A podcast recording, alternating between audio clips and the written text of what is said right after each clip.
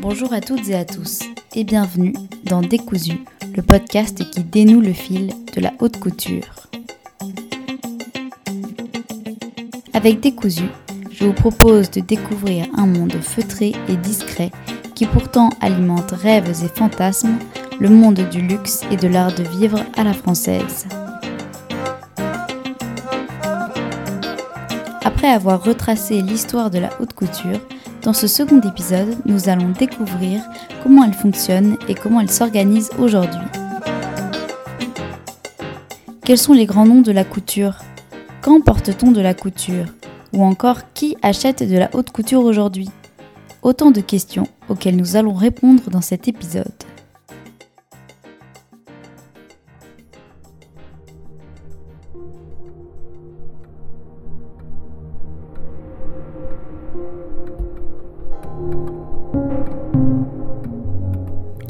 Doit avoir une structure parfaite. Je suis à 100% derrière ce que vous voyez. Il n'y a pas une robe dont j'ai honte. La haute couture, c'est la haute couture. Ce qui est spécial avec la couture, c'est l'artisanat et les savoir-faire de luxe, le travail, le temps passé sur un modèle, les broderies, tout. C'est un autre travail que le prêt-à-porter. Je les aime tous les deux, mais je ne veux pas que la couture ressemble au prêt-à-porter. Il ne reste plus beaucoup de vraies maisons de couture aujourd'hui. C'est une organisation et tellement de travailleurs comme chez Chanel. Il y a également de nouveaux travailleurs, des filles et des garçons qui sont les bienvenus. Dans l'atelier, il y a les deux. Des gens qui travaillent depuis 40 ans et d'autres qui sortent de l'école. D'autres pays les voitures ou d'autres choses, mais la France a la haute couture et elle possède les meilleurs artisans.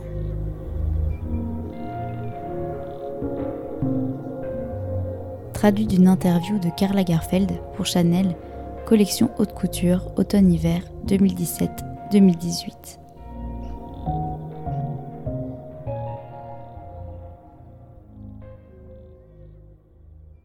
Comme nous l'avons vu la semaine dernière, la haute couture est une exception française qui entretient un certain art de vivre.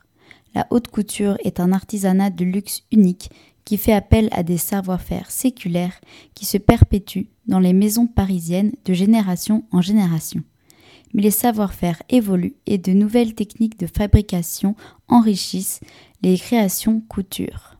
Mais bien que la haute couture soit un fleuron exceptionnel de l'artisanat français, elle est bien trop souvent noyée dans le milieu de la mode et l'indistinction entre la haute couture et le prêt-à-porter n'est pas toujours évidente.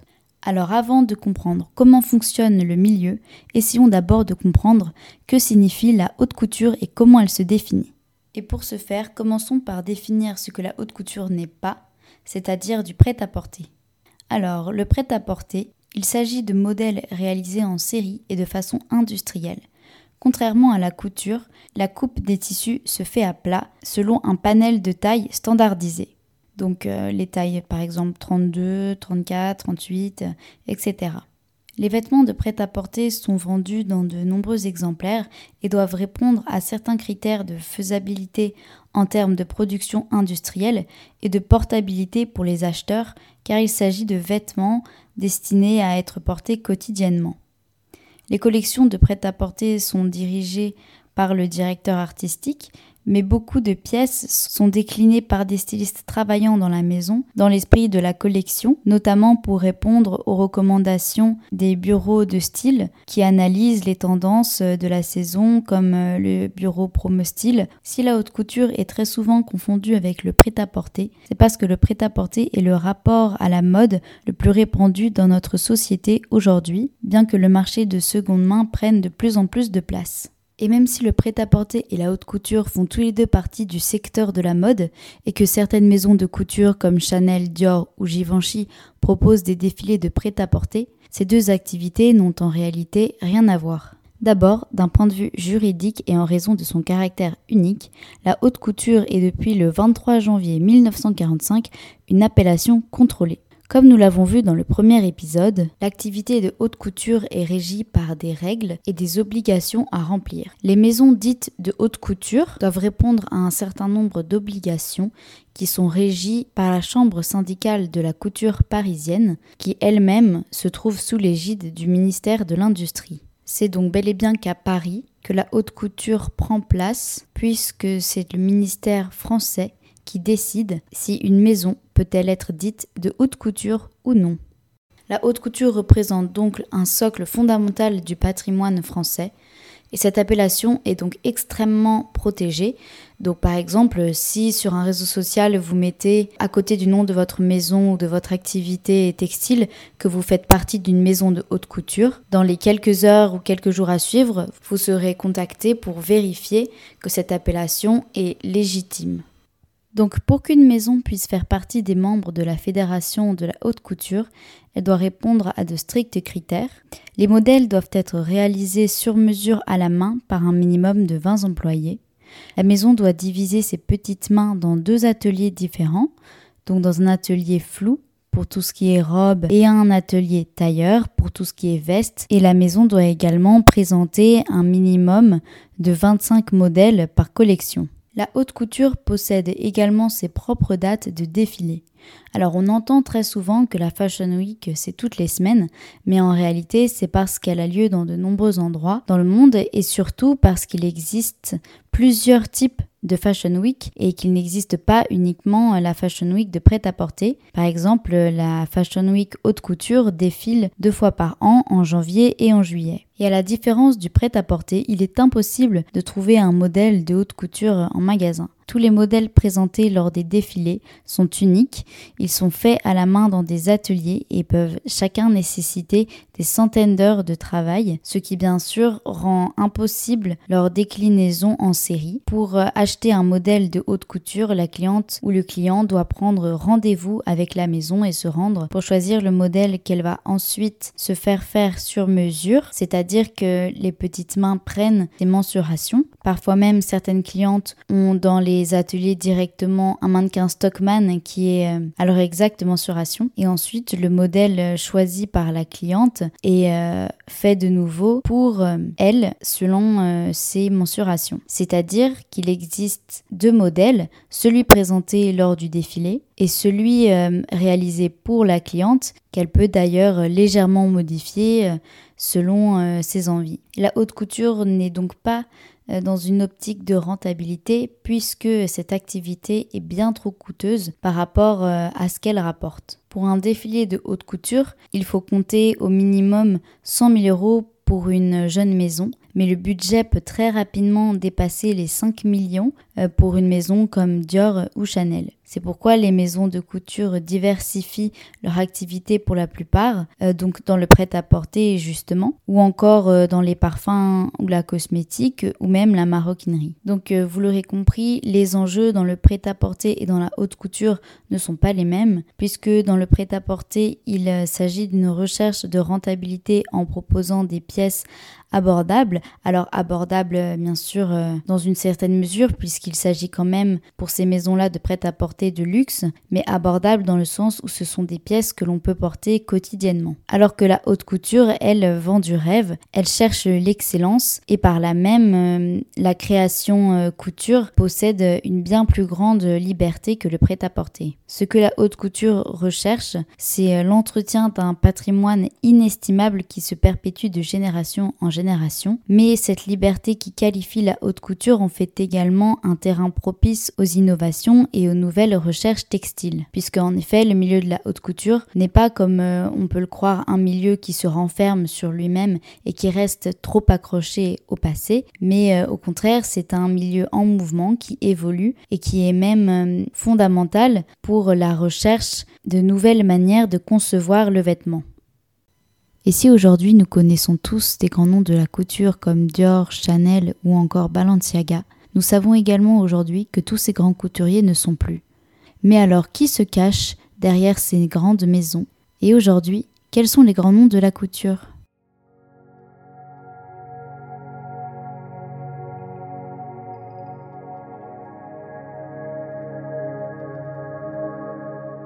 Au bout des doigts du couturier, des griffes que, tel un fauve, il plante dans le ruban de taille des robes pour les faire siennes.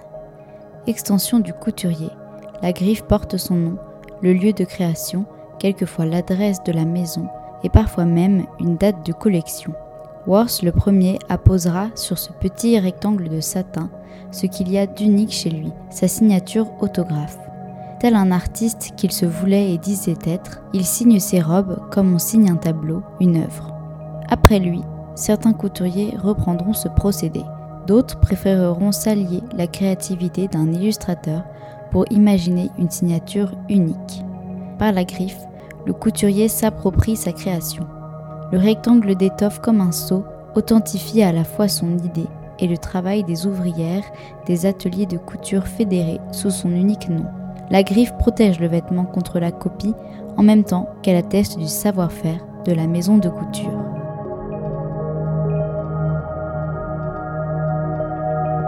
Sandrine Teinturier, la figure du grand couturier, pour le bouquin de la mode dirigé par Olivier Saillard aux éditions Robert Laffont, Paris 2019.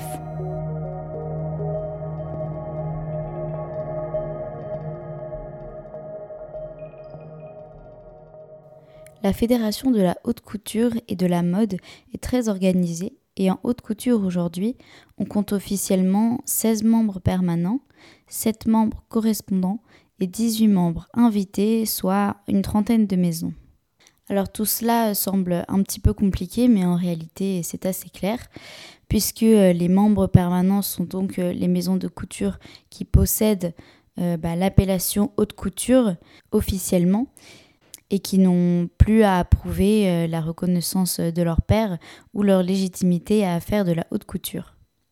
Ces maisons-là font partie du calendrier de la Fashion Week haute couture et présentent donc en juillet et en janvier leur collection. Alors parmi ces maisons, donc euh, pour les plus connues, on peut compter Chanel, Dior, Giambattista Valli, euh, Jean-Paul Gaultier, Givenchy, Schiaparelli. Mais euh, par exemple, pour Jean-Paul Gaultier, qui vient de se retirer de la haute couture, la question se pose. En réalité, on ne sait pas vraiment puisque il continue la couture, mais ce n'est plus vraiment lui qui dirige le défilé, mais plutôt des, directeurs artistiques d'autres maisons qu'il fait intervenir dans ses défilés, ce qui est complètement nouveau dans le monde de la couture. Mais il y a également des maisons peut-être un petit peu moins connues, comme Alexandre Vautier, Alexis Mabi, Franck Sorbier, Adeline André, Bouchra Jarrar, Julien Fournier, Maison Margiela, Stéphane Roland, Maurizio Calente, Maison Rabi Kairouz. Alors ces maisons, on les connaît peut-être moins, comme par exemple Stéphane Roland ou Julien Fournier, puisque ce sont vraiment des maisons qui se concentrent sur la haute couture et qui n'ont pas forcément euh, développé leur activité en prêt-à-porter. Ensuite, euh, il y a donc les membres correspondants, qui sont donc euh, des membres étrangers, puisque la haute couture euh, est une spécificité parisienne. Alors, en membre correspondant, il y a Asdin Alaya, qui est certes une maison parisienne, mais qui ne suit pas tous les critères correspondant euh, aux membres permanents de la haute couture, puisque le créateur Asdin Alaya avait pour habitude de présenter les collections quand lui le désirait et s'affranchissait de ces dates choisies et programmées. En autres membres correspondants, il y a donc Elisab, Fendi Couture, Giorgio Armani, Valentino, Versace et Victor Rolf. Et pour finir, il y a donc les membres invités qui détiennent donc un statut transitoire puisque ce sont des maisons qui sont plus ou moins candidates et qui doivent être euh, soumises à l'appréciation euh, de l'ensemble des maisons bénéficiant de l'appellation haute couture pour savoir si elles peuvent ou non participer euh, à la Fashion Week couture.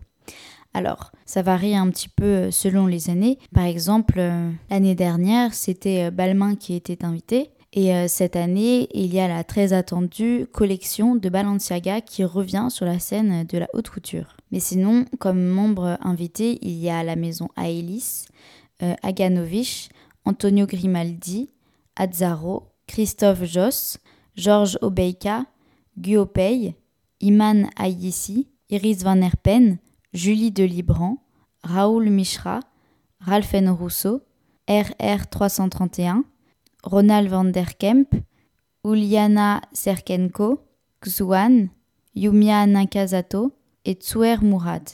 Alors il y a des maisons quand même qui sont là euh, chaque année euh, depuis plusieurs années.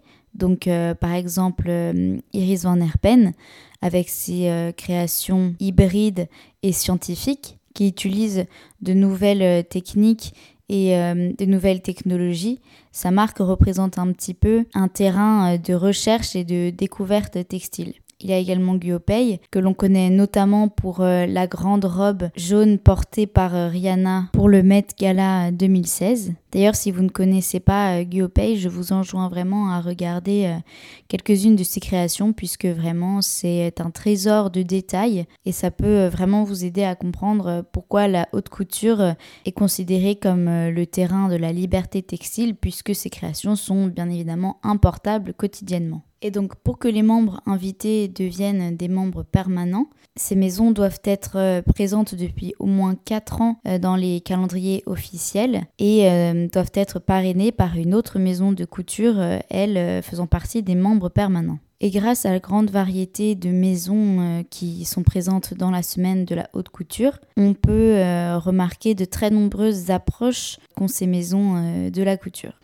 Alors, par exemple, on peut parler d'une couture euh, beaucoup plus euh, classique, euh, mais qui recherche justement la perfection dans le détail, la sophistication française et une rigueur dans la coupe. Donc, on peut citer les maisons Stéphane Roland, Alexis Mabille, Dior, Chanel, Julien Fournier. Après, il y a également euh, des créations beaucoup plus fantaisistes. Donc, euh, évidemment, la maison Schiaparelli qui en a fait euh, sa caractéristique principale. Mais il y a également les créations de Jean-Paul Gaultier, qui utilisait d'ailleurs ce dont on parle aujourd'hui beaucoup dans la mode, l'upcycling, et qui, qui fait toujours preuve d'une créativité sans borne. Euh, mais il y a également bien sûr euh, Victor Rolf qui présente des collections euh, très singulières. Ensuite, il y a aussi des maisons de haute couture qui recherchent de nouvelles manières d'utiliser le textile. Donc ça peut vraiment être avec des toutes nouvelles technologies, donc comme Iris Van Herpen, ou même encore Chanel qui a réalisé pour sa collection de couture 2015 le premier tailleur fait par une imprimante 3D ou encore en 2014 des broderies faites à partir de béton. Mais ce qui est aussi très intéressant avec les membres invités, c'est qu'ils permettent à la haute couture de s'ouvrir un peu plus euh, au monde, comme par exemple cette année, puisque euh, deux nouvelles maisons ont pu défiler. Alors il y a eu le Camerounais Iman Aïssis et l'Adien Raoul Mishra qui ont pu justement euh, montrer de nouvelles façons de concevoir la couture en utilisant de nouveaux savoir-faire et des tissus étrangers que l'on n'utilise pas forcément dans la haute couture puisque elle se concentre à Paris.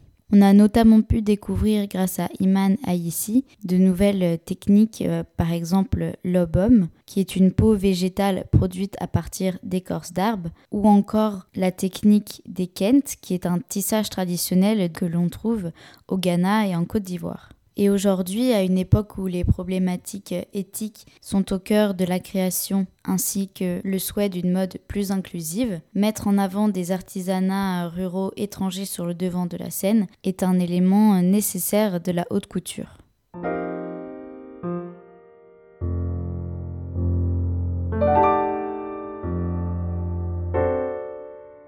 Pour distinguer notre vie par de l'élégance, il ne suffit donc plus aujourd'hui d'être noble ou de gagner un quaterne à l'une des loteries humaines, il faut encore avoir été doué de cette indéfinissable faculté qui nous porte toujours à choisir les choses vraiment belles ou bonnes, les choses dont l'ensemble concorde avec notre physionomie, avec notre destinée. C'est un tact esquis dont le constant exercice peut seul faire découvrir soudain les rapports, prévoir les conséquences, deviner la place ou la portée des objets, des mots, des idées et des personnes. Car, pour nous résumer, le principe de la vie élégante est une haute pensée d'ordre et d'harmonie, destinée à donner de la poésie aux choses. De là cet aphorisme Un homme devient riche, il naît élégant. Traité de la vie élégante, chapitre 2 Du sentiment de la vie élégante, Honoré de Balzac, 1830.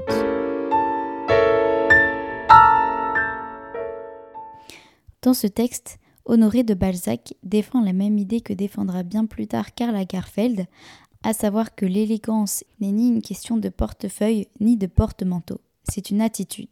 Mais on ne peut pas nier le fait que la haute couture représente un coût astronomique et pour pouvoir s'en vêtir, il est nécessaire de posséder une certaine fortune. Mais alors qui sont aujourd'hui les personnes qui achètent de la haute couture?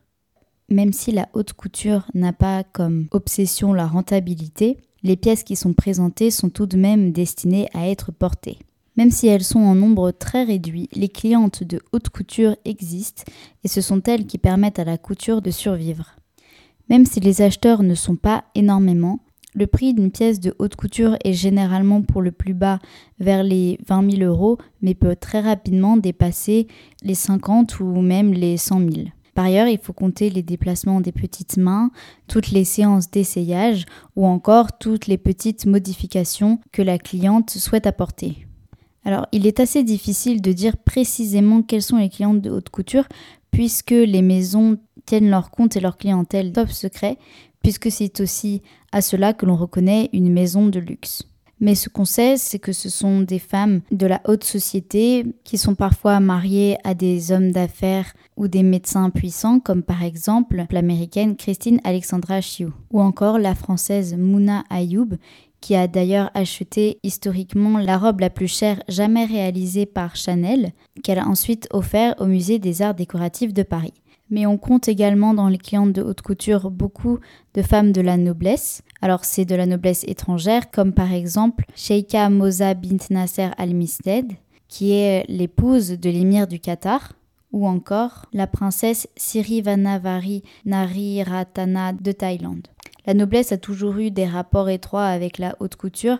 On peut notamment citer pour Alexander McQueen Isabella Blau, qui l'a beaucoup aidé à acquérir une notoriété et une reconnaissance publique, ou encore Marie-Hélène de Rothschild pour Saint-Laurent.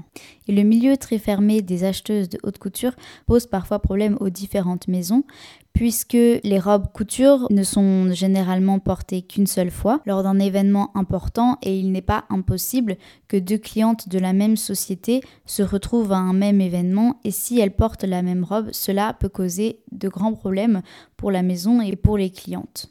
Mais la haute couture est aussi destinée à des événements publics, comme par exemple tout ce qui peut être soirée de gala comme la cérémonie des Oscars, ou encore un des événements les plus importants de la mode, qui est la cérémonie du Met Gala, qui est organisée donc par le Met Costume Museum à New York chaque année, suivant un thème précis que les maisons euh, ne suivent d'ailleurs pas toujours. Ensuite, les différentes maisons peuvent être contactées pour euh, diverses raisons, comme par exemple un mariage princier, comme la robe réalisée par Claire White Keller pour Givenchy pour le mariage de Meghan Markle.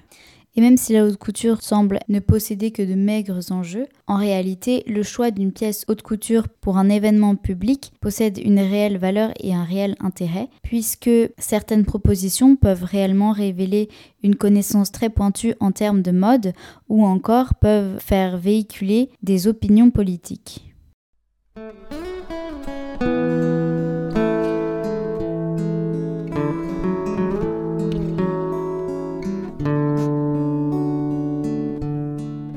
Le milieu de la mode a beaucoup changé. Maintenant, il n'y a plus, je crois, cette liberté créative. C'est le marketing qui règne sur tout. C'est-à-dire que maintenant, il y a énormément de marques. Il y a tellement de monde, tellement de défilés, tellement de choses que maintenant, c'est le marketing qui est à la mode. C'est très formaté. Et donc les libertés sont moins grandes. Et moi, j'ai toujours connu la liberté.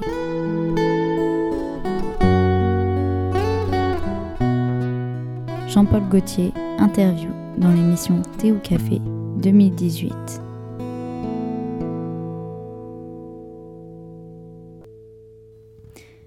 Depuis quelques années déjà, on entend que la haute couture serait morte. Mais pourtant, elle continue bel et bien d'exister et même d'innover. De nouvelles questions se posent, comme par exemple la perte de créativité dans le milieu, dont rend compte justement l'interview de Jean-Paul Gaultier. Le milieu de la mode est effectivement en pleine mutation. On peut justement citer la maison Jean-Paul Gaultier qui se retire de la création haute couture et qui inaugure une nouvelle manière de concevoir l'activité de la couture, c'est-à-dire en présentant à chaque défilé une collection créée par un directeur artistique qui ne vient pas de la maison Jean-Paul Gaultier. Le milieu doit également faire face à de nouveaux problèmes actuels, comme par exemple la question de l'écologie, puisque le milieu de la mode est un des secteurs les plus polluants au monde. Quelques initiatives ont déjà été prises, comme par exemple la marque Valentino, qui pour sa collection Printemps-été haute couture 2020 a décidé de réduire considérablement son utilisation de tissus. Mais on peut également citer les marques Germanier ou Marine Serre, qui certes ne sont pas de la couture, mais qui présentent des alternatives très intéressantes au point de vue écologique, notamment grâce à l'upcycling. Se pose également le problème de la question éthique, et de très nombreuses marques ont d'ailleurs arrêté d'utiliser des peaux exotiques ou encore de la fourrure. On peut également parler aujourd'hui de l'arrivée de nouvelles technologies dans la couture qui permettent notamment de créer de nouveaux tissus techniques, ce qui est très important à une époque où le streetwear prend de plus en plus d'importance. Mais on peut également parler de la crise sanitaire qui a remis en cause beaucoup de choses dans le milieu, notamment la digitalisation de la couture qui en juillet présentera pour la première fois une Fashion Week entièrement digitale. Par ailleurs, les dates des défilés qui sont d'habitude très strictes ont connu un changement radical puisque depuis l'annonce récente de la marque Yves Saint Laurent qui se retire du calendrier officiel, de nombreuses maisons ont suivi comme Gucci et Valentino qui d'ailleurs ne présentera pas de collection haute couture à la Fashion Week digitale du mois prochain.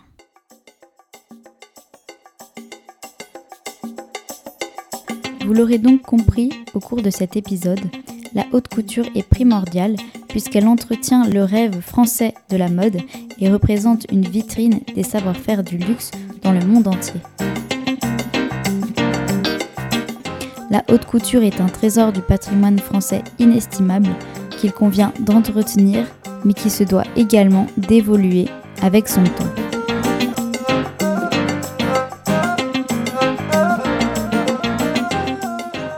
Merci à toutes et à tous d'avoir écouté ce nouvel épisode de Décousu, le podcast qui dénoue le fil de la haute couture.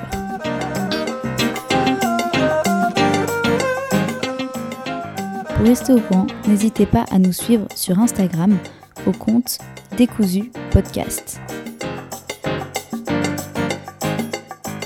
Nous reviendrons très bientôt avec de nouveaux épisodes